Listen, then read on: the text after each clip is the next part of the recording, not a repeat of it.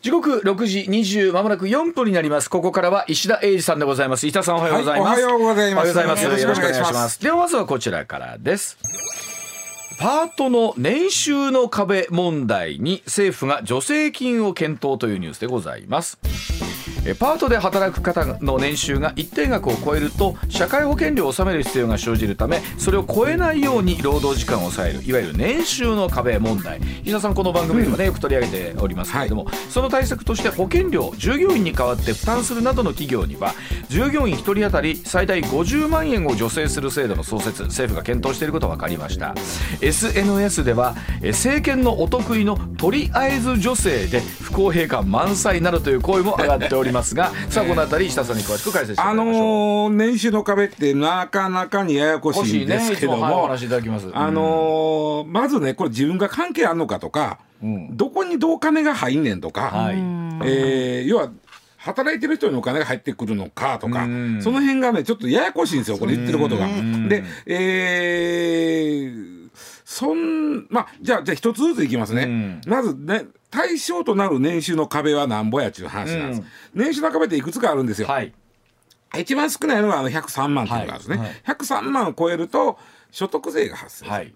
な知ってもね103万の収入から発生する所得税なんてまあそんなになるほど。まあでも所得税が発生することは住民税も発生するわけやからね、その次の年あまあまあそっちはご大きいかもしれない、うん。で、えーその次が106万と130万の壁、ん。でこれは社会保障が発生する、うん。でもう一つは150万の壁っていうのがあるんですよ。ん。これはあの特配偶者特別控除っていうのが徐々に減っていく。のが150万超えてからなんですけど、えーちょっと何がややこしい言うたら昔は103と130と150やったんですよ。うんうん。この間に106が出てきたこれがややこしい。これ何でも、ではいこれ分かりやすい106作ったということはもうとにかく国は社会保障費を払ってほしくてしょうがないわけまあそよ。りゃそうです。まあまあね。もうだから103の次の106なんてもうもうちょっとやな誤差まあ誤差というかあれですけどね。ね、うん。で130それまでは130を超えたら、まあえー年金とか健康保険が、まあ、ご主人のといいますか、配偶者の、まあ、扶養から外れて、自分は自分でやってくださいという話になるということですね。でそれが130やったのが突然106と106もねってなったわけ。で106にからそうなる人はあのー例えばこれぐらいの規模の会社で働いててこれぐらいもらってる人あのーああじゃあねえっとこれぐらいの規模で働いて週何時間働いてる人とかいうのがあったのよ。でその106万の壁がね実は徐々に徐々に降りてきとん、うん。で具体的に言うと去年の10月まではん。106万の壁は働いてる人が101人を超えるか会社で働いてる、うん。あごめんなさい。それまで501人以上の会社で働いてる人、はい。まあまあ大きな会社ですよ。501 501年大人きいですよ。うん。それが去年の10月から101に壁が降りてきよって、だから101やとまあまあ。こうな。んあまあありまあまありはいますね。うん。でしかもねえっ、と継続して1年以上雇用される見見込みがある人やったのが去年の10月から継続して2か月以上雇用さされる見込みのある人となって、500が100になり、ん。1年が2か月になりうんとなって106の壁がぐいぐいぐいぐいと下がってきた。そうですね。でえそこで急に「え私もほんならそうなんのちゃうの100気つけなそれ、ね、お父さんの、お扶養から外れんちゃうか」とかなって、ほんで、えーまああのーまあ、できるだけそのそこを超えんようにしよういうことで、この人手不足に、そういう方って言われてあの、えーなんていうかな飲食とかああそうまあそういうそうんていうの人手がいる職場で働いてるのが多いわけよ、パートの人。そう。ですね。で。そういう人にちょっと「いやもうちょっと12月やめときますわ」言うたら、もう店長さん12月ひいひいで働くという。そ。うですよ。ね、でそれ困る言うとってんでそんなことしたらそりゃそうなるわな。うん。そうなります。ねうんでちなみに年収106万の人がこれ、えーまあ月に直すと8万8,000円を超えたらということなんですけどね、月に直したらね。まあまあ106万の人が社会保険に加入します、それまでお父さんの扶養やから、えー国民あごめんなさい健康保険もお金払うのもよかったし、うん。えー厚生年金もお金払うんでよかった、うん。っていう人がいや自分で国民年金入ってくださいね、うん。えー自分で、えー健康保険も入ってくださいねとなったら、何歩ほどいるかと。ああそうそ106万の人が年15万いるんですよ。う。うわあ大きいですね。結構いるなあ。まあまあでしょ？いるいる。106万の人が90万になるわけよ手取り。あの、それまでは丸っぽやったのが。ね。まあ言うたら2か月分ぐらいというイメージですかざっくり。まあ大体ねあの大体一般的にその社会保険料というのは一般的に収入の15%ぐらいなんです、うんうん。だから106万やったらまあ15万とか6万ぐらいが減るっていうことでしょ？で働いて、んその稼ごうと。その分取り返そうと、でも働いたらまたその分いいろいろ税金が入ったりするんだけども、やっぱりこう一旦ずんと落ちたものがまたスーッとゆっくり斜めの方に線が上がっていってうん。106万の線に並ぶとこうん。っていうのはなんぼかというとどこ？125万。ほうまあまあまあ125万まで働いたら106万と手取りが一緒手取りが一緒。なるほど。はい。それはまあどう考えるかやね。うんどう考えるかですね。ね、うん。ただし丸っぽい視野のって自分で、えー年金入っ入ってて厚生年金入ってはるわけやから、うんうんまあ将来。はい。一応ね、うん。まあ一応、まあまあ将来的にはふ増えるはずやともらうお金が、はい。まあ今このご時世なかなかそういうといてもうお前ああなれへんだやっけって言われてもその頃俺も死んでるから知らんねんけど、あのはい。まあまあ増えるはずなんですよ。そうですね。ね、であーそれがあるんでまああのーまあ政府としてはね本当にね、うん。払ってほしいのよ、はい。もう社会保障費がないのよ、はいうん。でも結局あのまあこっちの方で働く側の負担はそうなんですけど、さあ今度はこうなってくると雇用する方雇用方雇用の方がね。雇用する方も、うん。えーその人たちが自分でまあ言ったらご主人の扶養を外れて、うん。自分で健康保険とか年金とか納めるようになると雇用する方はその半分払わなはいいから、はいはい、うんまあ、これもだからまあまあ言い足し返しで雇用する方も、そうですよね。その現実そうですよね。ね、うん。だけどここでうん。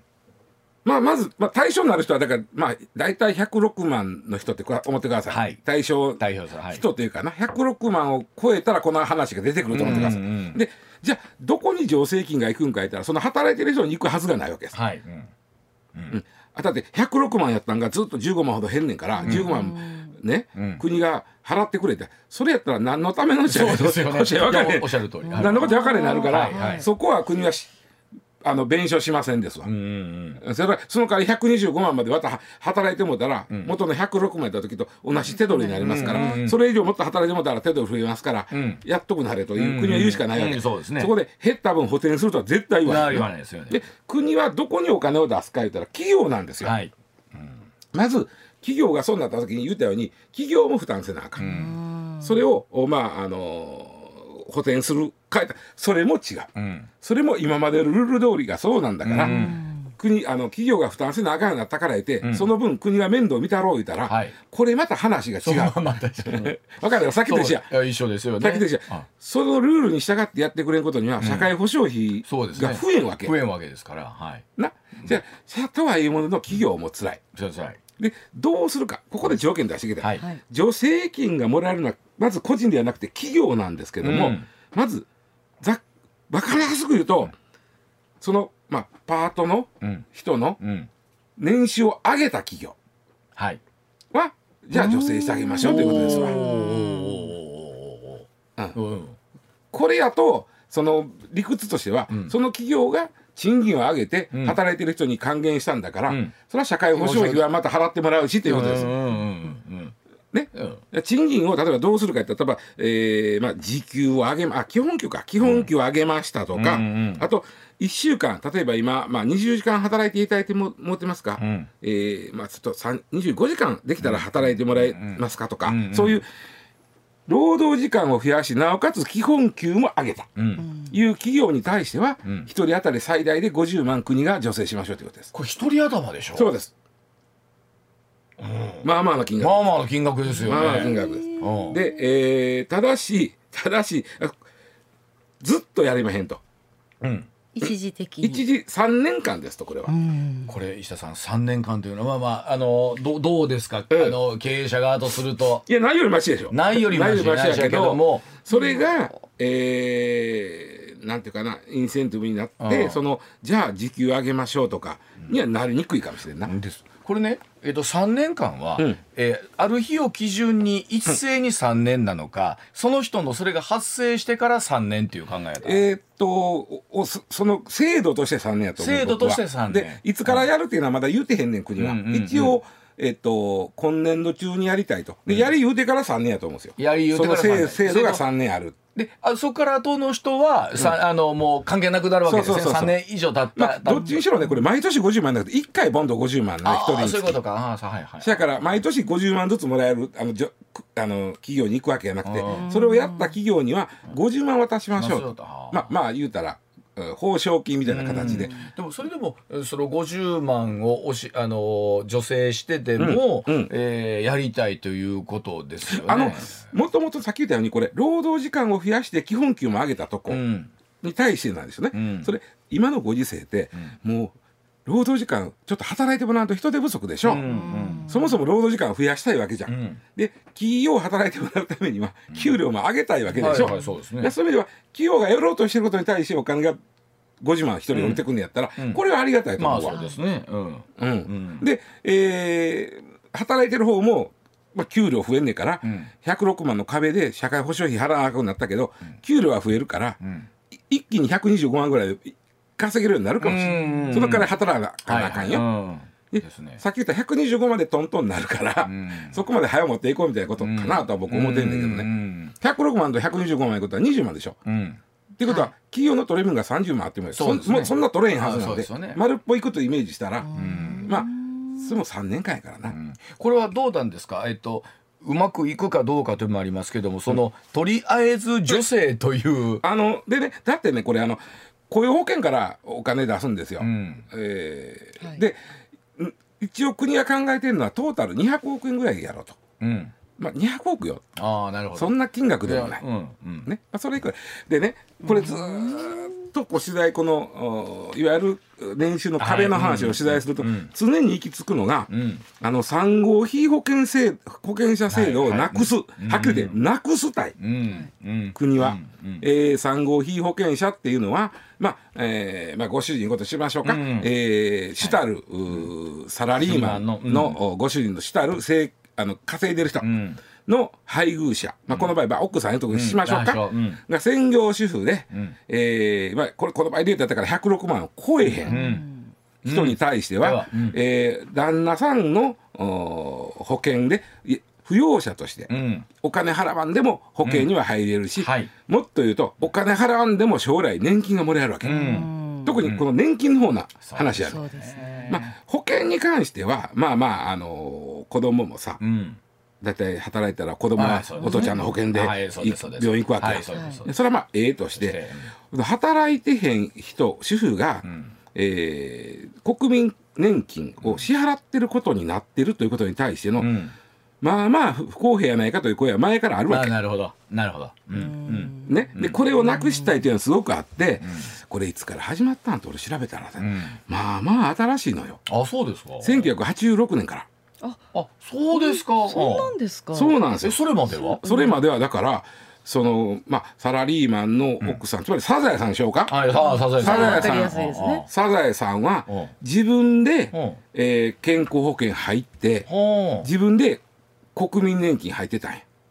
あ。あそうですか。あ特に年ごめんなさい、ね、年金あの健康保険はあれ不要や。あ不要です年金の方年金の方。これ年金の話ね。うん。年金はそれまでは自分でサザエさんは国民年金に入ってた入ってた。うん。お金払って。ほうほそれが86年4月からマスオさんの扶養になったらマスオさんが払ってる厚生年金の厚生年金組合。はい。そこがサザエさんの分も国民年金払いますようになったわけ。それはあれですか？やっぱり世の中景気が良かったから？何？あのね。理由で言うとねうん86年4月調べてみたんですよ、うん。当時ね、えー共稼ぎ世帯43%なんですね。ほう。言うたら4 57%がサザエさんですよ。はいはいそうですね。うん。で43%が奥さんも働いてはるというパターンなんですうん。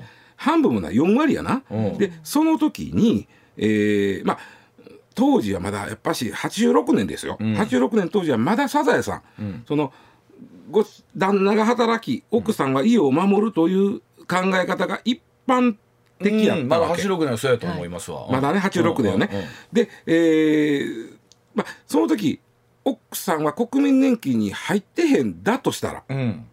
将来奥さん年金ほぼないやん。はいはい。ね、うん。あとあと障害年金あの障害ってあの障害者の障害者は、はい。はいあの何か例えば体がはいはい。うんうん。そしたらもう年金に入ってたらその時からもうあの障害者年金がもらえるじゃないですか。ほらお奥さんそれ年金入ってへんから、うん。仮に奥さんが、えー事故とか病気とかで怪我して、まあ寝たきりになったと、ん。その場合の年金はもらえなかったうんうんうんそれはやっぱりだみんなが年金入っとかんと何かあった時にいるよね、というのがもう一つ、もう一つ奥マスオさんとサザエさんが離婚した時にサザエさんだけ年金なかったんよ、ああはあはあはあ。うんうんうんこれもあかんなああかんなと。いうことで、ね、57%の専業主婦うん。の人のために、1986年4月から産後非保険者制度っていうのが始まったわけ。ああそうでっか、ほんと新しいですねイメージで言うとね。これすごい新しいやろ、うん。でここで間違うとあかんのはサザエさんの年金は税金から払ってんやない、うんサザエさんの年金はマスオさんが入ってる厚生年金から払はいってる、はいはいであって税金ではないということが一つ。そうん。それもう一つは、えーこれ86年は、えー共稼ぎ世帯が43%やったんですね、で逆転したのが97年なんですよ。ああそれもそんなもんですか？97年、97年に、えーサザエさんタイプより共稼ぎの方が増えて、増えた。うんうん。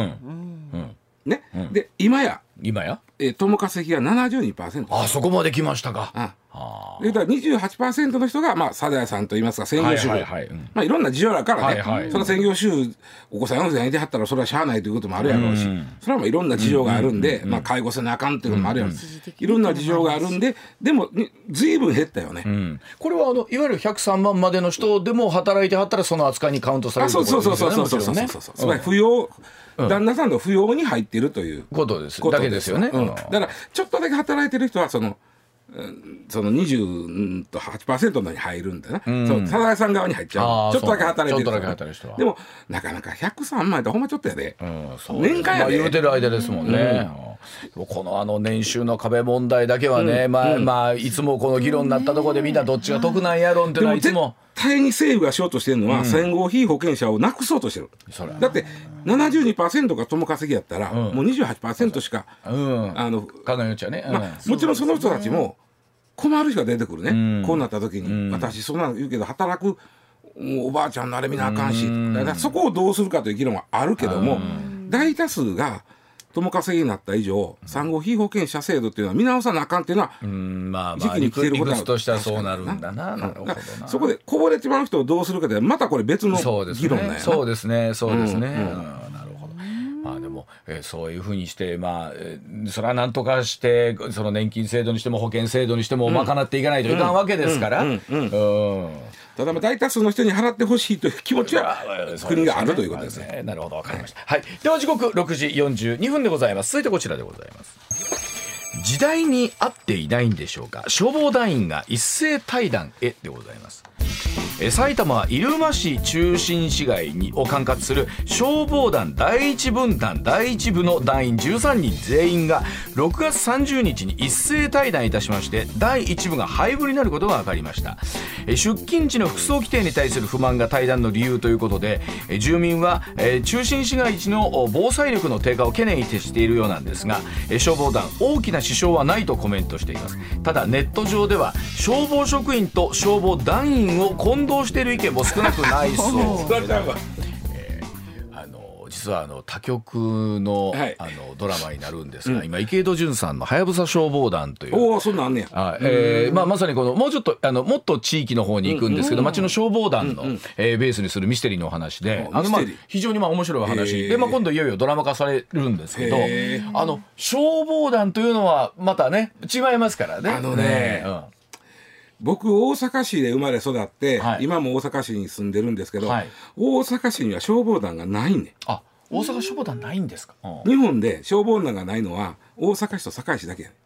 あそうですか。あまあ、堺市もあのかつて三原町やったとこが堺にはい組み込まれて、はい。この三原町には消防団があったから、堺市の中の三原区は消防団があるねん。で大阪市は昔から消防団がないから僕ずっとここで生まれ育ってたから都会にはないもんやと思っとっいやた僕もそうやっぱ半分そう思ってましたけど。いやいやいやいやいや銀座にもありますからああ。消防団が東京23区にあるから渋谷にもあるし、うん。えー銀座にも新宿にも消防団はあるんです、はいうんうん。えーそんな消防団の話なんで、はいはい。大阪だけはもう大阪と堺はないんで。大阪の人はこれ今聞いていただいててピンと来てないピンときてケースがへんだからおそらくその消防団って田舎にしかないんちゃうかと。という認識の方は多いと思いますよ。特に大阪市民うんは見たことないから自分のとこで。逆に言うとこれは最後に言おうと思ってんけど、大阪市が消防団なくても何の不便もなくやれてきてるということあはあすごいですね。そこはちょっと考え直してもええんちゃうかうん昭和の遺物を。あなるほどで。はなるんだけども、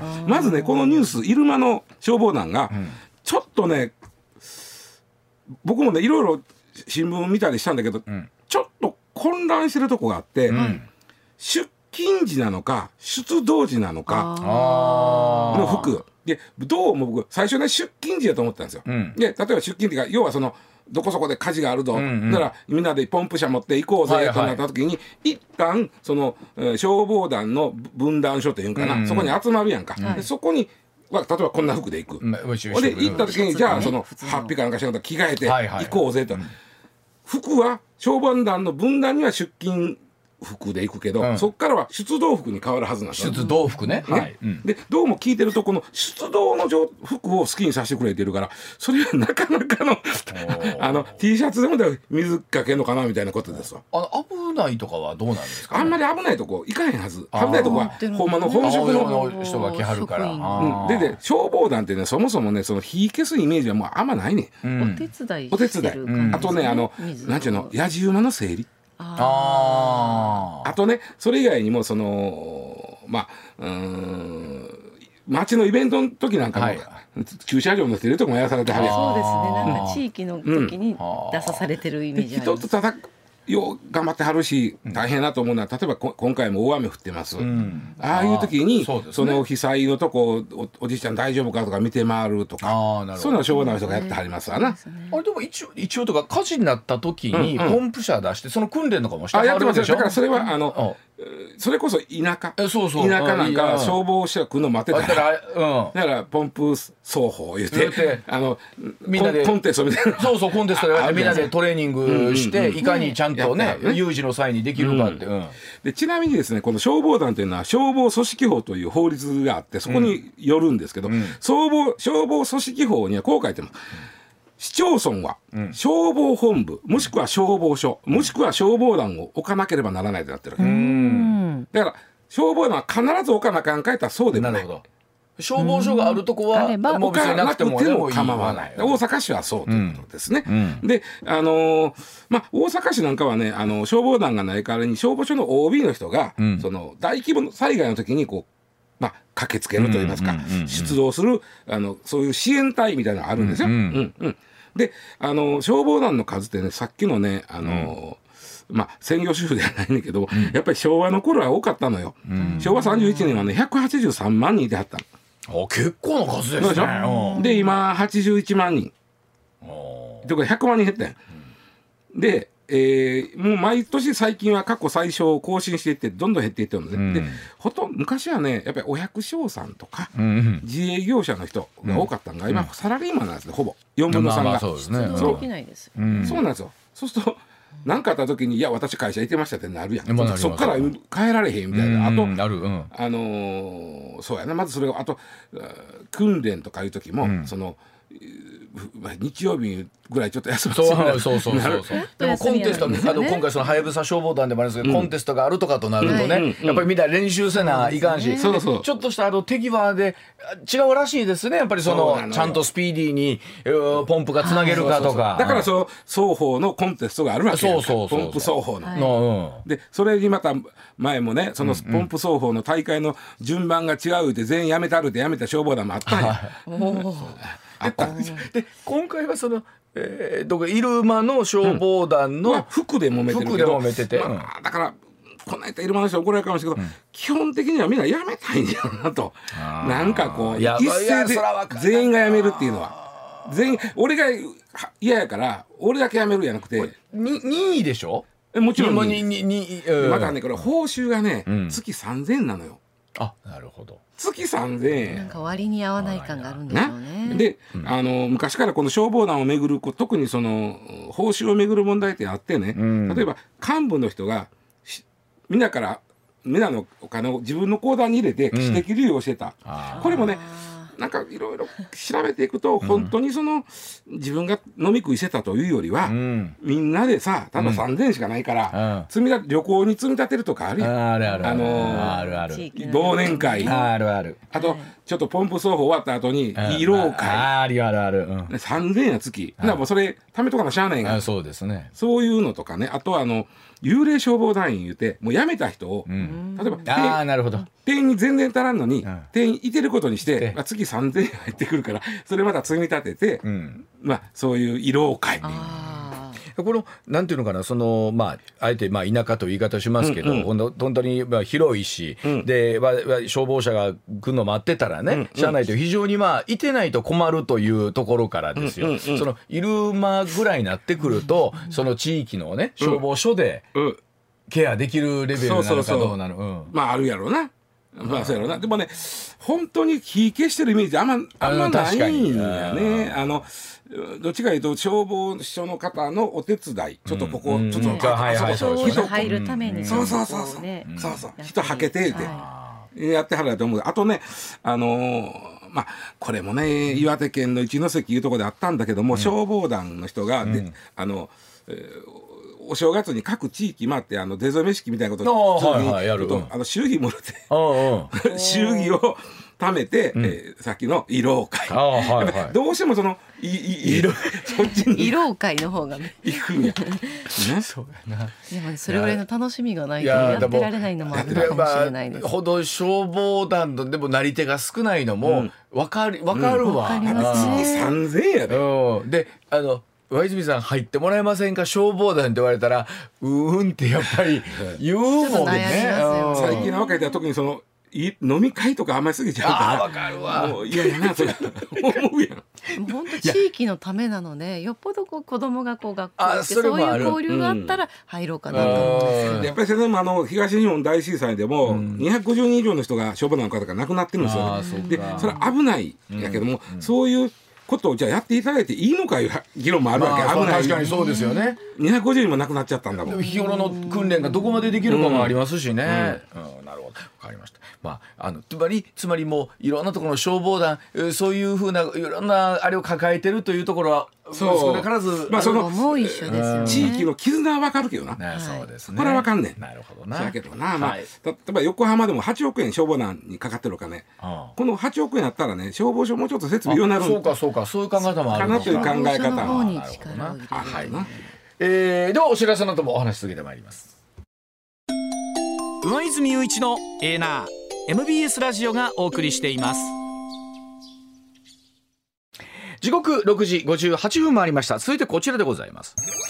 所得公開吉村知事小池都知事そして岸田首相は、え国会議員の所得が公開されました。3日大阪府内でも知事や府議大阪市議らの令和4年分の所得などに関する報告書がそれぞれ条例に基づき公開されました、えー吉村知事の所得知事としての給与が1558万円で家賃収入も88万円あったということなんですね、えーでは気になる小池都知事そして岸田首相の給与はいくらなのか、えーお金のお話がぼちぼち好きな岸田さんに解説をしていいやいやあの松井さんが市長は儲かれへんだわ言うてはったからまあ言うてありましたよね。うんいやでもほんまにそうや思いますよ。んでまあもともとこれ国会議員がえーややらなあかんくなったんが、あのロリクルート事件からなんですよ。あれもこリクルートからですか？リクルートでがあったんでちょっとまああの悪いことせえへんかとかちょっと透明性を高めようかと。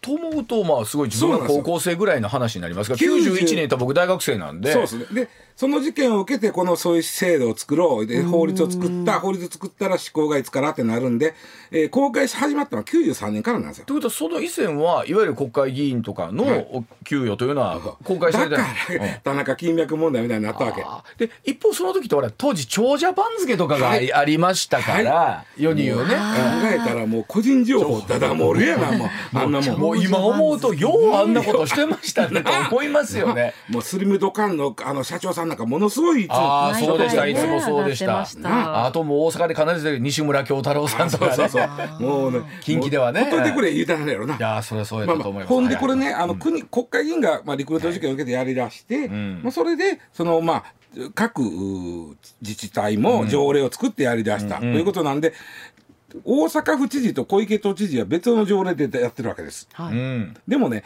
大体ねあの国会議員の条あの法律がめちゃくちゃ抜け穴だらけなんで、これあまり意味ないんですよこれ。ああそうなん見たところで、うんうんうん。抜け穴4つぐらい紹介しましょうか。あぜひお願いします。ね。えーまず普通預金は公開しなくてよい。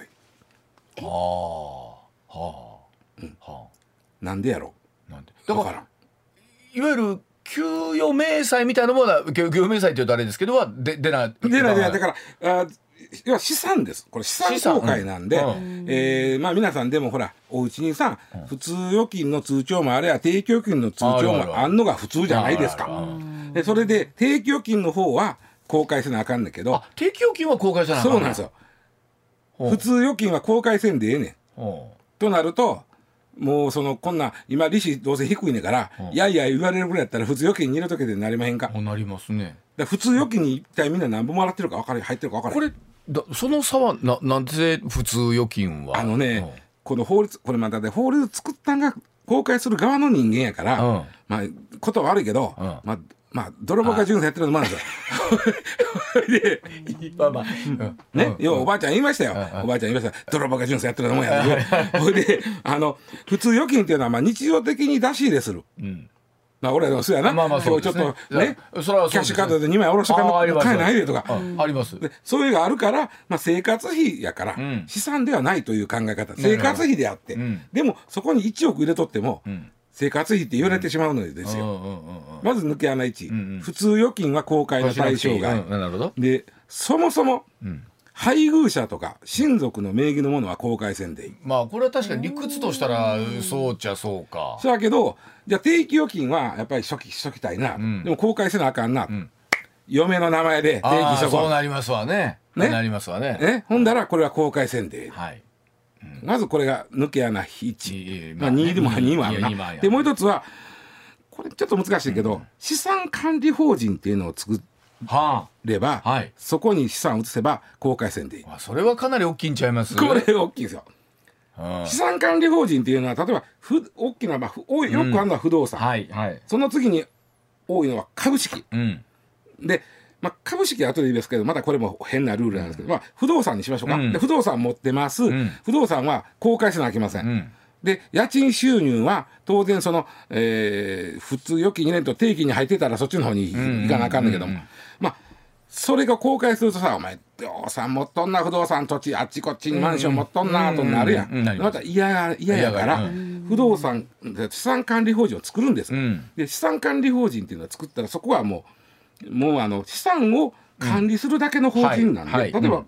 えーマンションい5個持ってると、うん。その5個をその管理法人の名義にするわけ、はいはい。でその管理法人はどうやって、えーまあ言ったら転がすか言ったら、家賃収入が収入やから、はいはいうんうんうん。でもその収入はイコールその人のうん。法人って誰も働いてへんねんからそこではいはいはいはい。形があるだけ、入れ物があるだけ、うんうんうん。そしたら資産管理法人を作ったら、んえー対象外。ほなほなほなそっちにした方がよろしいかな。やろ、あとね、あのやっぱりねこれ昭和つくあの、まあこれ作ったのは平成やけど、法律としては平成やけど昭和州がプンプンするのが何を公開せなあかんかというと、まあ車。車。まあまあちょっとこれもわかるかな、まあ車もわか。ね。あと美術工芸品。あなんかさいかにも昔の政治家昔の。なんか虎の皮引いとってよ。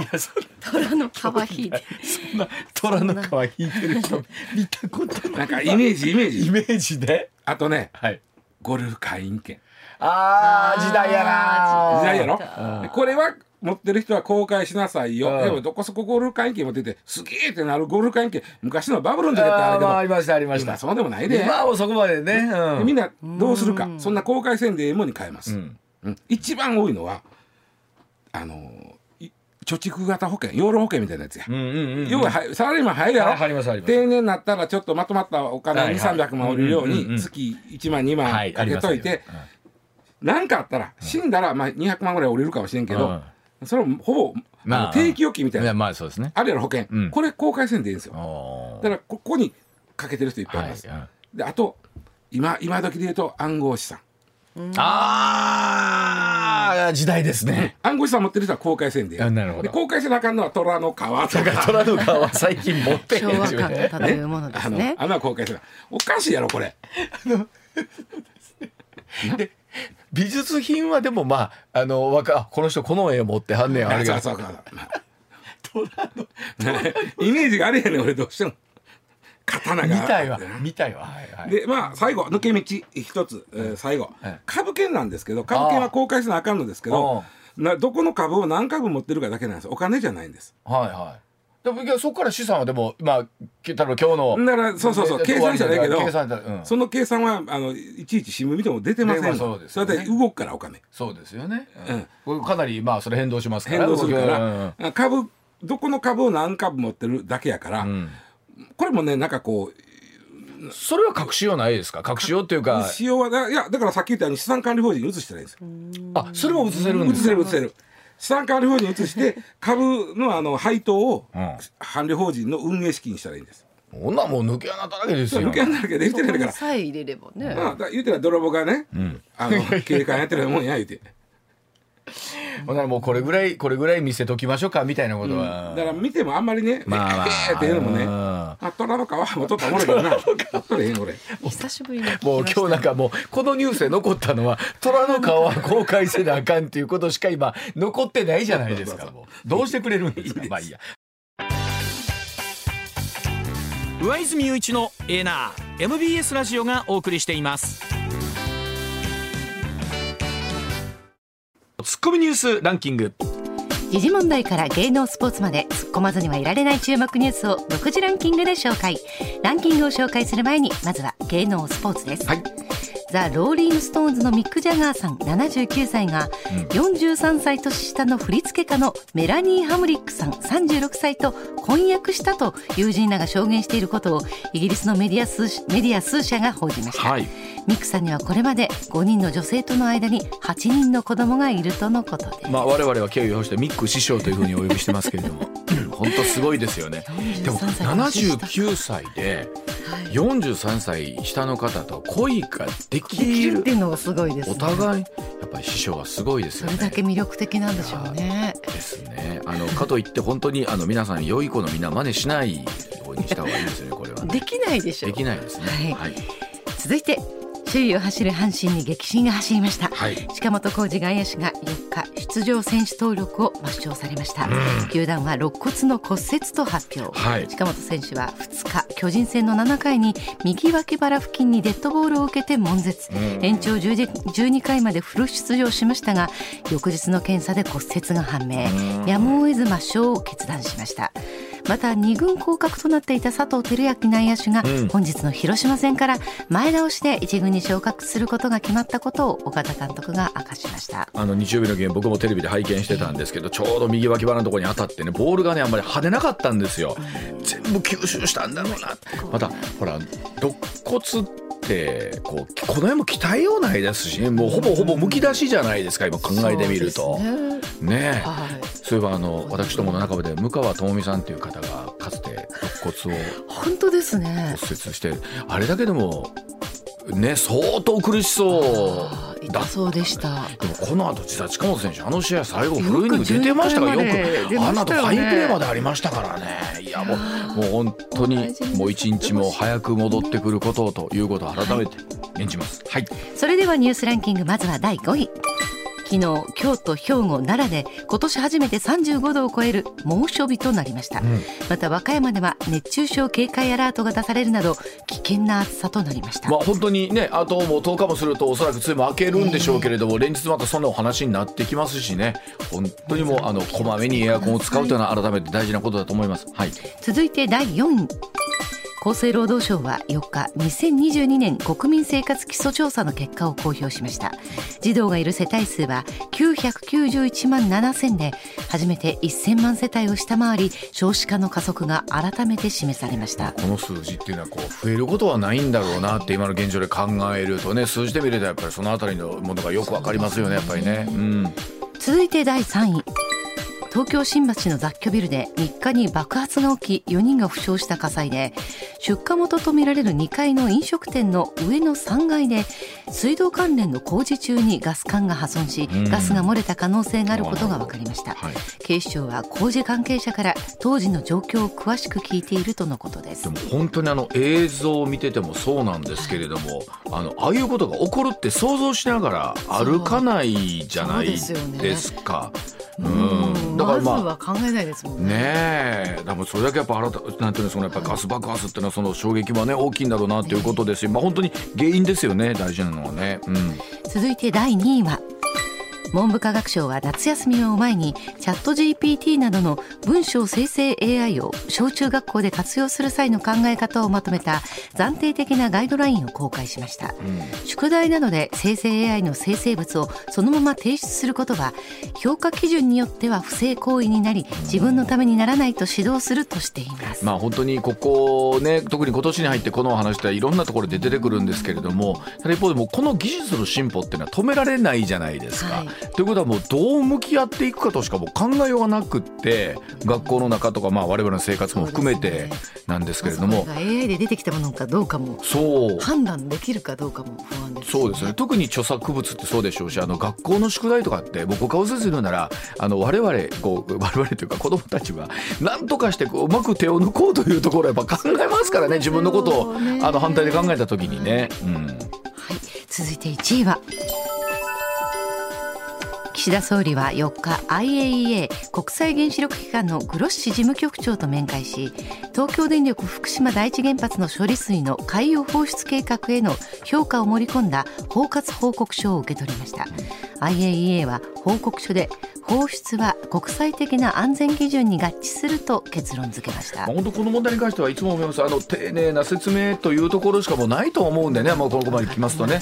はい上泉雄一のエーナー MBS ラジオがお送りしています。